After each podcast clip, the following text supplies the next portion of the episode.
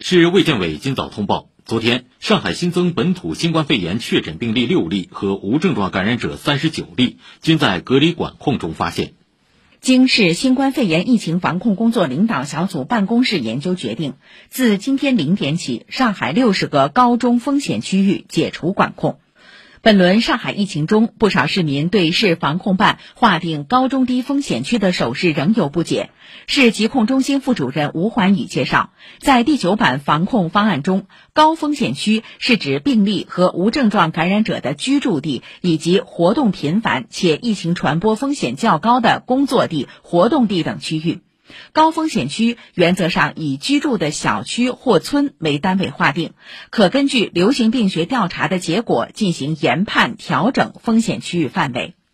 中风险区是指病例和无症状感染者停留和活动一定时间，且可能具有疫情传播风险的工作地和活动地等区域。风险区域范围根据流行病学调查结果划定。国家卫健委明确，中高风险区所在的县市区旗的其他地区划定为低风险区。在上海，主要是中高风险区所在街道镇的其他区域为低风险区。